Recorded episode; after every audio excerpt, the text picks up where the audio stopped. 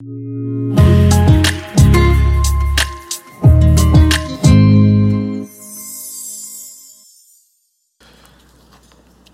ce matin, euh, on va continuer notre série envoyée dans, le livre des Actes.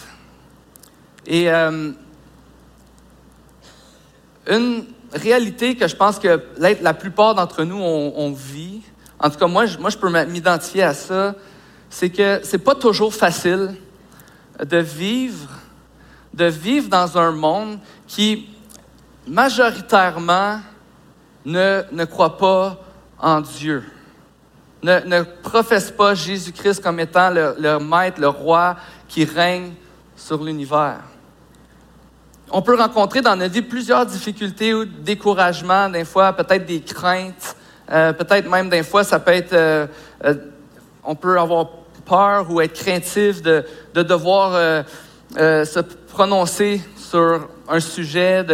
Je me souviens quand j'étais j'étais au cégep, puis on avait des cours de philosophie, puis là, je devais prendre position sur des enjeux qu'on allait discuter, puis je savais qu'il y avait des chances que dans ma classe, j'allais être un des seuls qui allait avoir une, une conviction assez euh, ferme, assez euh, arrêtée, puis qui va être différente de, de ce que les autres croient. C'est pas toujours facile. Je dirais que y a même, ça peut même, dans la vie, souvent, il peut avoir, on peut vivre l'angoisse de, euh, de vivre dans un monde qui ne reconnaît pas Dieu comme le roi qui règne sur toute chose. On peut vivre l'angoisse de, de, croire dans quelque chose, mais de voir que ça ne se passe pas comme ça. Et même des fois, parfois, c'est pas comment les autres agissent envers nous ou comment ce, à quoi le monde croit, mais parfois ça va être juste du découragement de dire, hey, Dieu, est-ce que tu agis? Est-ce que tu es en train de, de, travailler dans ma vie? Est-ce que tu es en train de travailler dans la vie de mes enfants? Est-ce que tu es en train de travailler dans le monde en ce moment? Est-ce que tu est-ce que es là? Beaucoup de personnes croyantes, non croyantes, vont poser à un moment donné dans leur vie à Dieu, Hey, est-ce que tu es là? Est-ce que tu agis? Parce qu'il me semble que ce que je voudrais ou ce que je vois comme étant euh, un monde que j'aimerais qu'il soit parfait, où euh, tout le monde s'aime, où il n'y a pas de, de, conflit, où il n'y a pas de division. J'aimerais ça que j'aimerais ça goûter à ça parfois, puis on peut être comme plusieurs semaines, plusieurs mois parfois sans, vivre ça, sans goûter ça. Il y, a, y a une réelle angoisse qui peut se, se présenter quand ma façon de voir le monde, puis la façon dont ça se déroule est différente. On vit dans un monde qui est sceptique. Quand on parle de, religion ou de, de l'au-delà ou de, Dieu, les gens ne croient plus. Ils sont sceptiques aujourd'hui, en général. On vit dans un monde qui est euh, matérialiste et qui n'apporte pas beaucoup d'intérêt aux réalités spirituelles. Et on le voit de, plusieurs façons. On vit dans un monde où euh, ça devient difficile de pouvoir exprimer sa foi dans les lieux publics.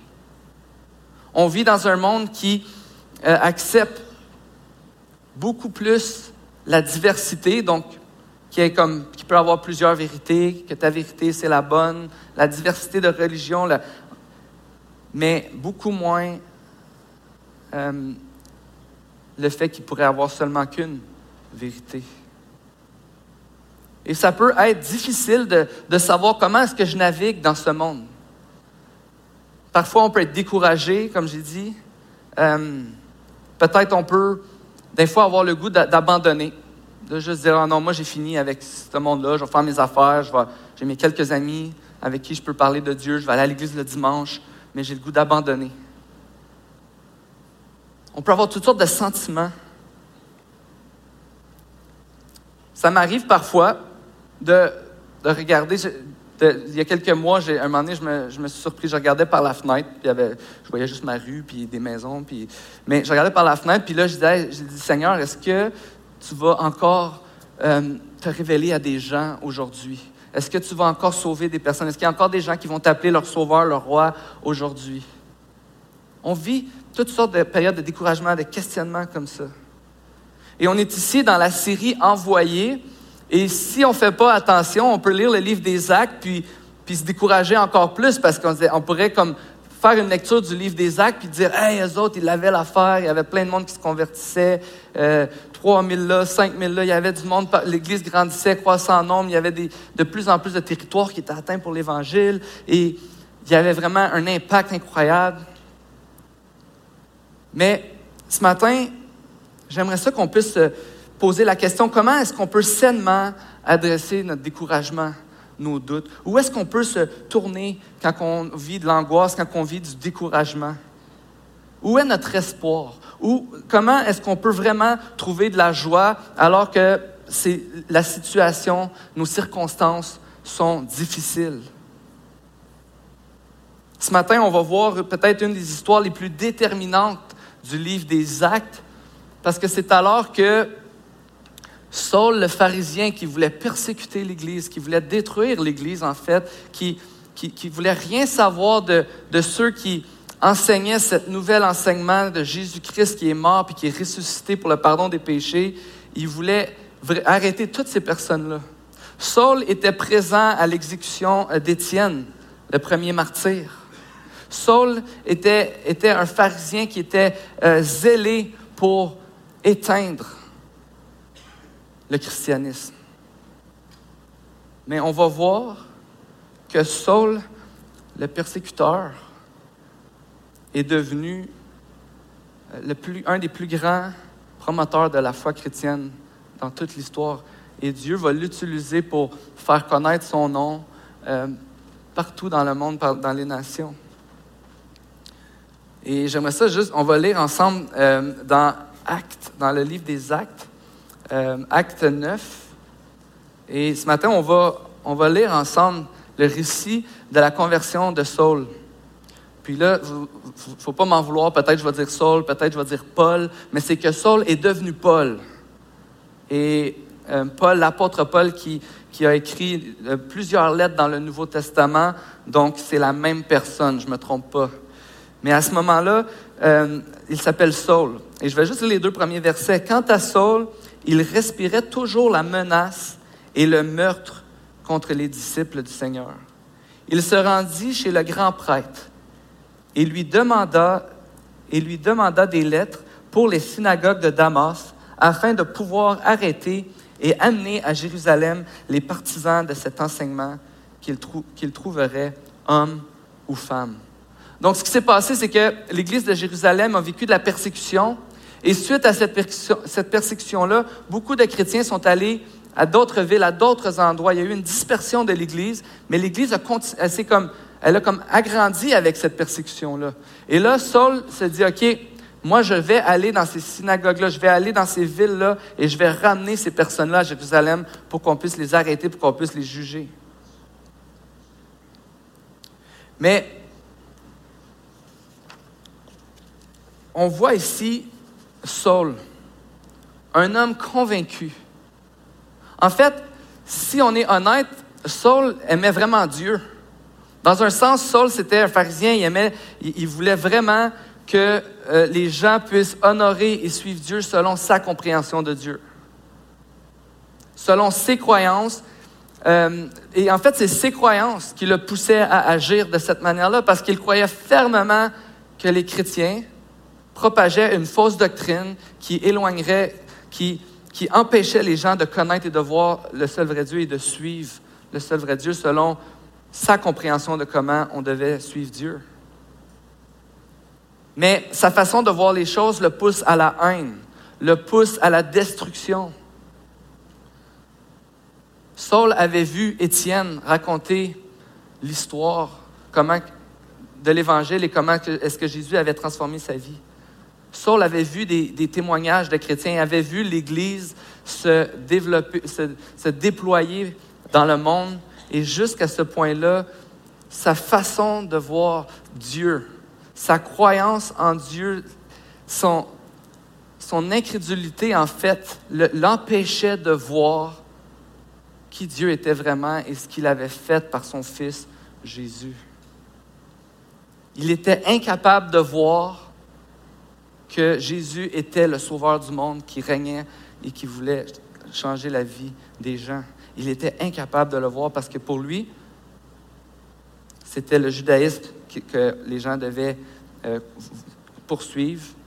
Ils devaient croire en Dieu, euh, mais pas en Jésus. Mais c'est vraiment intéressant parce qu'il il a, a, été témoin de plusieurs événements, mais jusqu'à ce point-là, il refusait de voir et il était poussé par sa haine et son manque d'amour.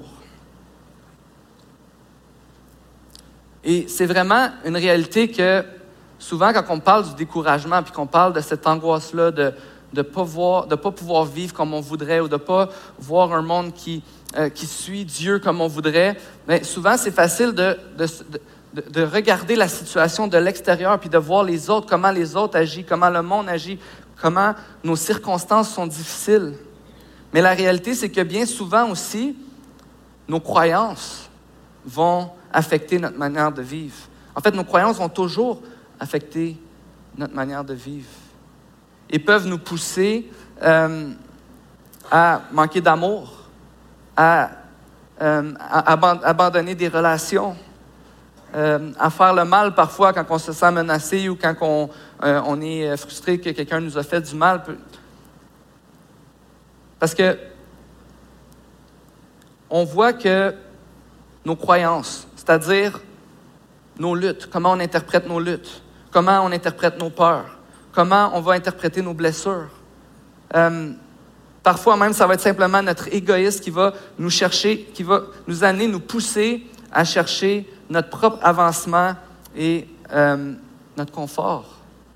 Tout ça va nous amener à vivre d'une certaine manière qui bien souvent peut nous amener à manquer d'amour envers les autres, à manquer de considération. Nos croyances vont nous vont déterminer ce qui est important pour nous. Et surtout, elles vont déterminer vers où on va se tourner quand ça va pas bien. Quand euh, on est découragé, quand on a peur, quand on n'a pas ce qu'on veut. Mais qu'est-ce qui s'est passé pour que Saul, un homme violent, rempli de haine envers les chrétiens, devienne Paul, celui que Jésus va utiliser pour faire connaître son nom parmi les nations? Qu'est-ce qui s'est passé? Il s'est passé pour Saul ce qui, ce qui s'est passé peut-être pour chacun d'entre nous et ce qui doit arriver. Saul a rencontré Jésus. Et c'est vraiment intéressant. On va lire ici euh, les versets 3 à 9. Comme il était en chemin et qu'il approchait de Damas, tout à coup, une lumière qui venait du ciel resplendit autour de lui. Il tomba par terre et entendit une voix lui dire, Saul, Saul, pourquoi me persécutes-tu Il répondit, Qui es-tu, Seigneur Et le Seigneur dit, Moi, je suis Jésus, celui que tu persécutes. Lève-toi, entre dans la ville et on te dira ce que tu dois faire. Les hommes qui l'accompagnaient s'arrêtèrent, muets de stupeur. Ils entendaient bien la voix, mais ils ne voyaient personne. Et on peut voir même dans d'autres récits qu'ils ne comprenaient pas ce que cette voix-là leur disait, disait à Saul. Saul se releva de terre. Malgré ses yeux ouverts, il ne voyait rien. On le prit par la main pour le conduire à Damas. Il resta trois jours sans voir et il ne mangea et ne but rien. Quand on lit cette histoire, on, peut s'arrêter puis voir euh, vraiment le développement extraordinaire, le, miracle qui s'est passé là. Physiquement, Saul se rendait à Damas pour pouvoir arrêter les chrétiens, mais euh, il a vu une lumière. Jésus est apparu et a parlé avec lui. C'était pas un rêve, c'était pas euh, quelque chose qui, non, c'est vraiment arrivé. Comme Paul a vu Jésus, a entendu Jésus, a eu une interaction avec Jésus. Mais bien que cette histoire-là, elle est extraordinaire, puis elle est différente, euh, on ne peut pas dire que c'est arrivé à, à, tous les croyants dans l'histoire de l'humanité, que ce soit passé comme ça, mais la réalité, c'est que chacun d'entre nous, si on confesse que Jésus-Christ est notre sauveur aujourd'hui, que Jésus est notre maître aujourd'hui, qui règne dans nos vies, puis qui règne sur le monde, c'est parce qu'on a rencontré Jésus. Et que Jésus a eu euh, un impact puissant dans nos vies. Jésus a transformé nos vies. L'espoir qu'on a dans un monde de découragement, de, qui peut nous décourager, dans un monde qui ne pense pas comme on pense. Parfois, quand on est euh, découragé, peut-être que, peut-être que ça fait 20 ans que tu pries pour qu'un membre de ta famille ou un ami puisse connaître Jésus. Peut-être que tu pries constamment pour que tes collègues puissent s'intéresser à l'Évangile, pour que les gens autour de toi puissent voir à quel point Jésus les aime et t'es découragé. Mais encore aujourd'hui, le seul espoir pour toi, pour moi, puis pour toutes ces personnes-là, c'est de rencontrer Jésus. Une des questions que je me suis posée quand j'ai lu le récit de Paul, c'est Qu'est-ce qui s'est passé? Qu'est-ce qui s'est passé pour qu'un homme aussi violent devienne d'un instant à l'autre un homme d'une grande amour, d'une grande compassion et qui veut euh, partager ce qu'il a vécu au monde entier? Il y a juste une chose qui s'est passée. Jésus s'est passé. Parce que quand Jésus, quand Jésus passe, quand Jésus passe par là, c'est le seul moyen que ça peut se passer. Quand Jésus passe dans nos vies, c'est le seul moyen que nos vies peuvent être transformées. Quand Jésus passe dans la vie de quelqu'un, c'est le seul moyen que cette personne-là peut être transformée. Quand Jésus passe dans ta vie, c'est le seul moyen qui peut détruire le péché dans ta vie, qui peut défaire tes craintes, qui peut guérir tes blessures. Il y a seulement Jésus qui peut faire ça. Et l'histoire de l'humanité, c'est qu'on passe notre temps à essayer, par nos propres forces, de goûter à la joie, de goûter à l'espoir, de goûter à l'amour, de goûter à une vie remplie d'espoir et, savoir où est-ce qu'on s'en va. On essaie par nos propres forces, mais c'est seulement quand on rencontre Jésus qu'on peut réellement vivre cette espérance-là et cette joie-là. et quand on considère cette scène-là, Paul rencontre Jésus et ce qu'on voit, c'est que tout de suite, il va être, il va croire, il va être transformé. Et, vous pouvez lire ensuite tout le reste du Nouveau Testament et vous allez voir l'empreinte de cette rencontre dans l'histoire de l'Église. Mais on voit à quel point Jésus est au contrôle de l'histoire et de notre histoire. Jésus avait un plan. Il voulait faire connaître son nom parmi les nations. Il voulait que les gens, les non-juifs, puissent connaître l'Évangile, puissent connaître que Jésus était mort et ressuscité pour le pardon de leurs péchés. Et il avait choisi Paul. Et à ce moment-là, à ce moment-là, Saul est transformé. Je me souviens, j'étais un jeune homme de 13-14 ans et euh, j'avais l'impression d'avoir, en ayant grandi dans l'Église, que je pouvais décider le moment où j'allais choisir de vivre pour Jésus. Dans le sens que euh, je peux vivre ma vie, faire mes affaires avec mes amis, pas trop écouter euh, ce qu'on me dit à l'église, mais un jour, je vais, un jour, je vais, je vais me mettre en règle, puis je vais revenir à l'église, puis ça va bien aller. Je commençais à penser comme ça. Puis, je vous le dis, dis le moment où j'ai rencontré Jésus dans ma détresse, puis que je me suis adressé à lui, j'ai eu cette image-là. Peut-être que, peut-être que Dieu voulait me montrer cette image que je suis pas si au contrôle de, de, ça, ou que, mais j'ai eu cette image de Jésus qui, qui faisait juste comme moi. C'était moi qui, était, qui courait, puis qui faisait ce qu'il voulait, puis qui avait l'impression qu'il pouvait revenir à la maison quand il voulait. Mais j'ai eu cette image du bras de Dieu qui est venu me chercher là où j'étais, puis qui m'a ramené à la maison. Parce que j'ai rencontré Jésus cette journée-là. Jésus est au contrôle de l'histoire et de notre histoire. Jésus est tout-puissant. Paul s'adresse à celui qui vient de ressusciter des morts, à celui qu'on a voulu crucifier, qu'on a voulu taire. Et ensuite, il est ressuscité. Ses disciples l'ont vu et l'Église à Jérusalem a commencé. Euh, on entend parler à ce moment-là de l'Évangile partout. Et il y a plein de monde, de toutes sortes de façons, qui essaient de taire le, message des chrétiens, qui essaient, de taire ce qu'on appelait cette secte, cet enseignement. Mais ici, Paul rencontre Jésus ressuscité, celui qui devait être mort. celui qu'on essaie d'éteindre. Paul rencontre un Jésus qui est rempli d'amour et de compassion.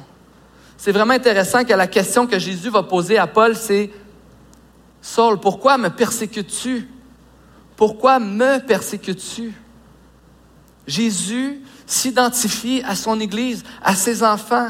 Jésus s'identifie à tes souffrances, à tes difficultés, à tes doutes. Quand quelqu'un te fait du mal, c'est à Jésus qui fait du mal. on n'est jamais seul dans notre souffrance, dans, notre, euh, dans nos difficultés. Jésus nous aime tellement qu'il s'identifie à nous. Il est notre Père, on fait partie de sa famille, on est un corps. L'Église, on est un ensemble dont Jésus est à la tête et Jésus s'identifie constamment à nous. Jésus est rempli d'amour pour son Église. Parfois, peut-être que tu, peux penser que parce que tu souffres, parce que tu vis des difficultés, parce que la situation dans laquelle tu vis, elle est extrêmement difficile. des fois, c'est naturel, on, vit ça. Tu peux penser, peut-être que Dieu, tu m'as abandonné. Peut-être que tu es allé aider quelqu'un d'autre, puis là, moi, je suis toute seule en ce moment. Mais la vérité qu'on voit à maintes et maintes reprises dans la parole, c'est que Dieu est toujours avec nous et Dieu s'identifie à nos souffrances et il est avec nous. Jésus est triste parce que Paul le persécute, donc à cause qu'il persécute son Église. Jésus est rempli d'amour pour son Église. Jésus est rempli de compassion pour l'humanité. Le plan de Dieu pour l'humanité, c'est de se faire connaître. Et malgré que, Saul est un homme rempli de haine, rempli de colère, rempli de violence, Jésus le regarde avec compassion et il est prêt à le pardonner, à le transformer et à l'utiliser pour qu'il puisse devenir celui qui va partager le message de l'Évangile partout dans le monde. C'est vraiment encourageant quand je vois cette histoire de voir à quel point, un, Dieu est au contrôle, Dieu est tout puissant, dans toutes les circonstances. Dieu transforme. Dieu est dans cette entreprise de transformer des vies et de se faire connaître. Parfois, peut-être que toi, tu regardes ta vie et tu dis, en ce moment, je ne pense pas que je suis digne d'être dans la présence de Dieu. Je ne pense pas que Dieu voudrait me voir, Dieu voudrait me regarder. Il faudrait que je devienne un petit peu meilleur avant de pouvoir aller dans la présence de Dieu. Je vais me donner un peu de temps ou je vais me donner une, un petit peu de solitude ou un petit peu de... Si... Mais ce qu'on voit, c'est qu'ici, Jésus va directement voir l'ennemi numéro un des chrétiens, puis il lui demande dans toute sa compassion qu'il peut le transformer. Parce que la grâce de Dieu était disponible pour Saul aussi.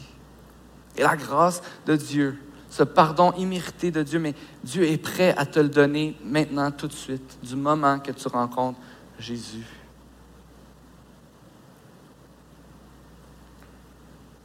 Il n'y a pas un endroit où on peut aller ailleurs qu'à Jésus. On a besoin de rencontrer Jésus. Quand on doute, quand on a peur, quand on est découragé. Ce qu'on a besoin plus que toute autre chose, c'est de voir la puissance, la compassion et la souveraineté de Dieu. Jésus est au contrôle.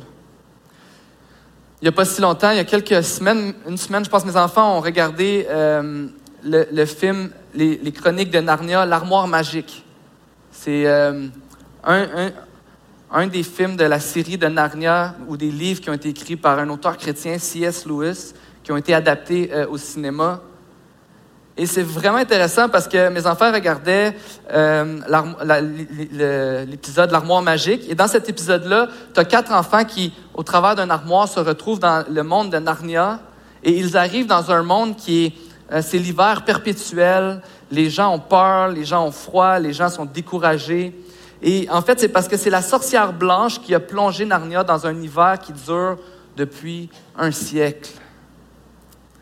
Et il y avait cette, euh, cette, cette prophétie que des enfants allaient venir à Narnia et qu'elle allait les délivrer de l'emprise de la sorcière blanche.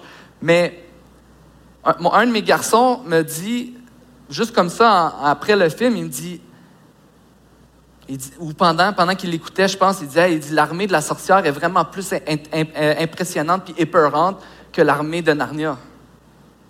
Comme elle fait bien plus peur. Puis elle a de l'air bien plus puissante. Puis là, j'ai dit, ouais, ouais, c'est vrai. Puis euh, après ça, je réfléchissais, ça m'est comme revenu plus tard. J'ai même pas eu la chance d'en parler avec lui encore, mais je me dis, c'est vrai, quand écoutes, si vous avez vu l'armoire magique de Narnia, c'est vraiment intéressant. Puis à peu près comme tous les films de Narnia, ce qui, ce est drôle, c'est que tu regardes le film, tu regardes l'histoire, puis tu te dis, c'est impossible que Narnia va s'en sortir. C'est impossible. Ils sont vraiment, là, sont faits. Puis, juste quand que le lion arrive à la fin, tout d'un coup, ça devient comme impossible pour l'autre équipe de gagner.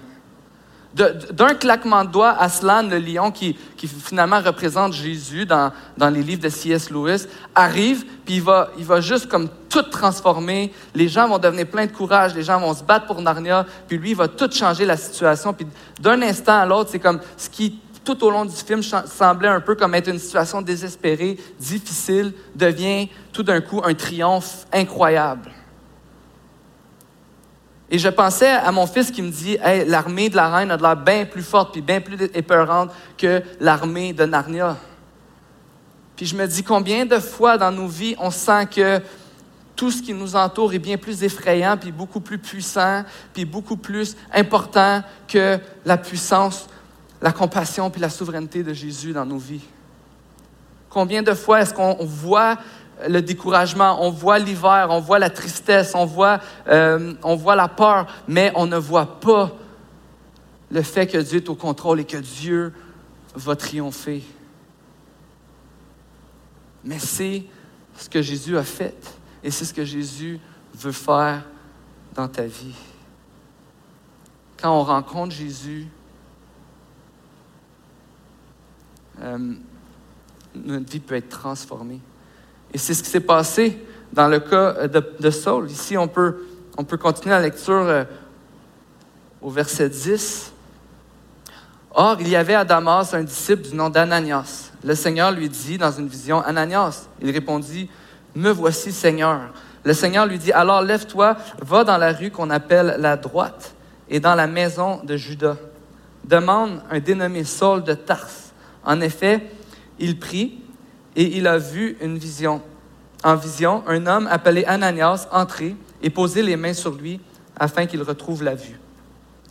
Ananias répondit, Seigneur, j'ai appris de beaucoup tout le mal que cet homme a fait à tes saints à Jérusalem. Et ici, il a plein pouvoir de la part des chefs, des prêtres, pour arrêter tous ceux qui font appel à toi. Donc Ananias avait peur, là. Il dit, tu parles-tu vraiment de Saul, le persécuteur? Saul qui veut venir arrêter tout le monde ici? Tu es sûr que tu veux que j'aille le voir lui? Mais le Seigneur lui dit, vas-y, car cet homme est un instrument que j'ai choisi pour faire connaître mon nom aux non-juifs, aux rois et aux Israélites. Je lui montrerai tout ce qu'il doit souffrir pour moi. Ananias partit. Une fois entré dans la maison, il posa les mains sur Saul en disant, Saul, mon frère, le Seigneur, le Jésus qui t'est apparu sur le chemin par lequel tu venais, m'a envoyé pour que tu retrouves la vue et que tu sois rempli du Saint-Esprit. Aussitôt, il tomba comme des écailles de ses yeux et il retrouva la vue. Il se leva et fut baptisé. Après avoir pris de la nourriture, il retrouva des forces. Il resta quelques jours avec les disciples qui étaient à Damas. Donc, Paul a rencontré Jésus et ce qu'on voit, c'est qu'il a été transformé par Jésus. Et ça, c'est, la conséquence de rencontrer Jésus, c'est le résultat de rencontrer Jésus. Quand on rencontre Jésus, on est transformé par Jésus.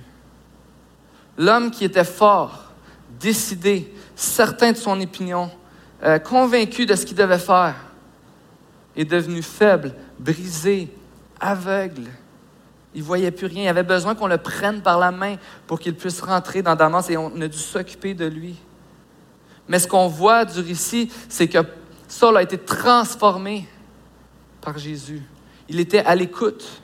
Il était, euh, il était disposé à entendre ce qu'on avait à lui dire. à propos de Jésus.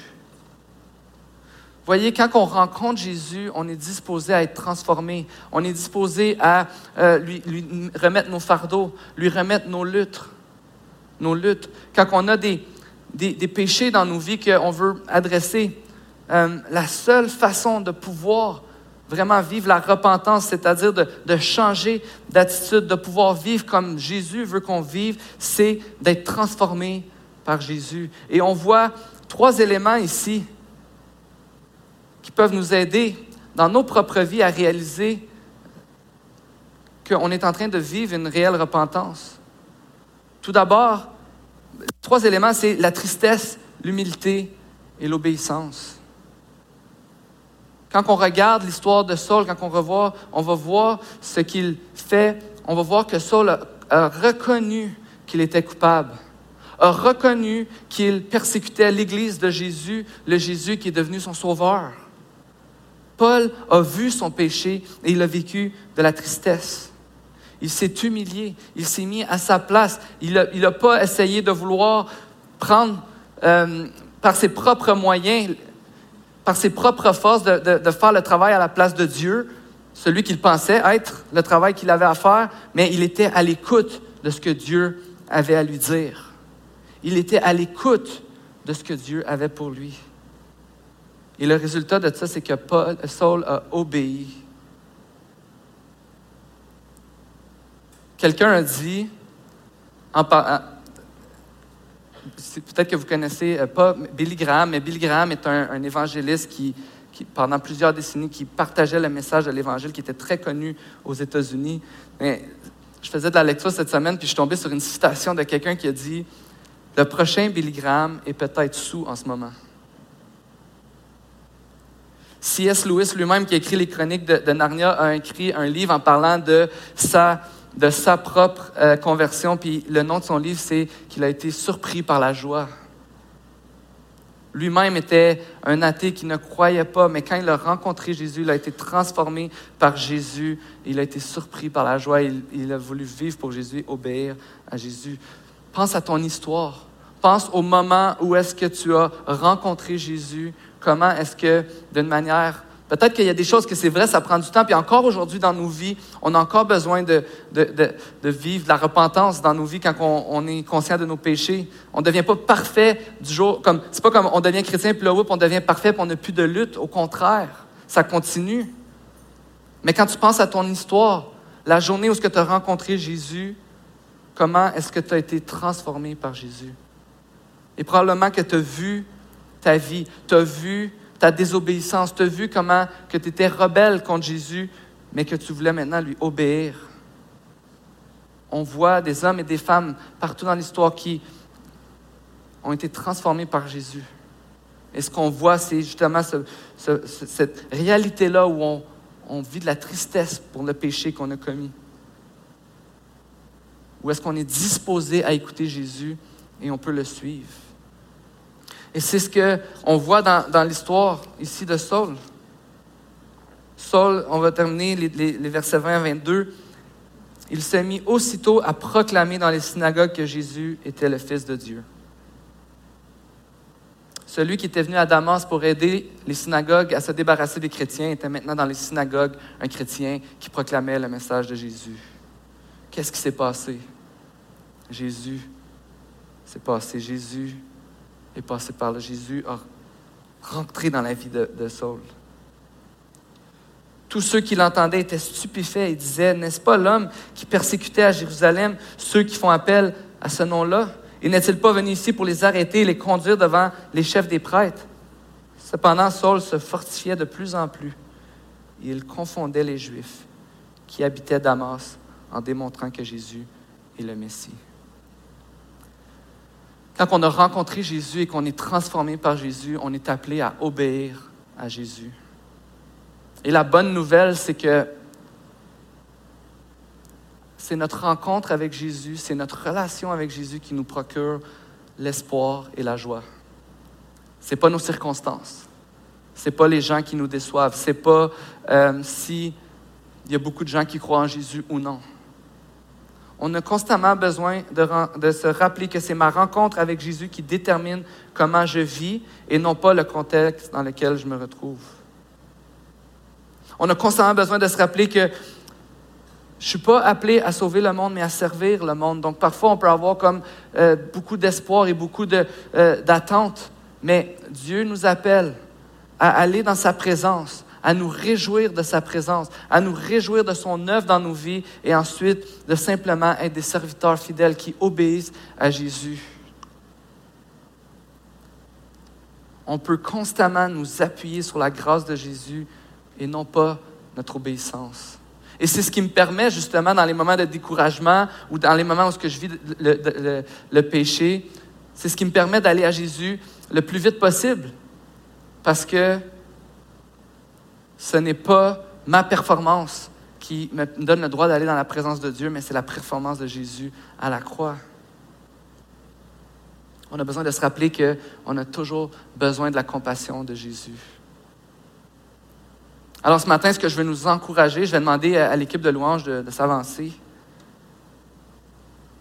Mais ce que je veux nous, nous encourager ce matin, c'est que tu peut-être que tu vis parfois ce découragement, cette angoisse de la vie, parfois peut-être que tu as le goût d'abandonner, de juste dire, regarde, moi je vais faire mon affaire, puis il n'y a plus rien à faire. De te rappeler que l'espoir, la puissance se trouve constamment dans la présence et dans l'œuvre de Jésus. Il y a toujours de l'espoir quand on rencontre Jésus. Et je t'encourage ce matin à persévérer. Persévérer dans, dans, la présence de Jésus, de persévérer dans, ta communion avec Jésus, dans ton temps avec Jésus, de ne pas avoir peur de lui partager ton découragement, mais persévère. Persévère dans tes prières pour les personnes que tu aimes. Persévère dans ton amour pour les personnes que tu aimes. Persévère dans tes relations. Mets tes attentes en Jésus et non pas dans les résultats que ça, ça va produire.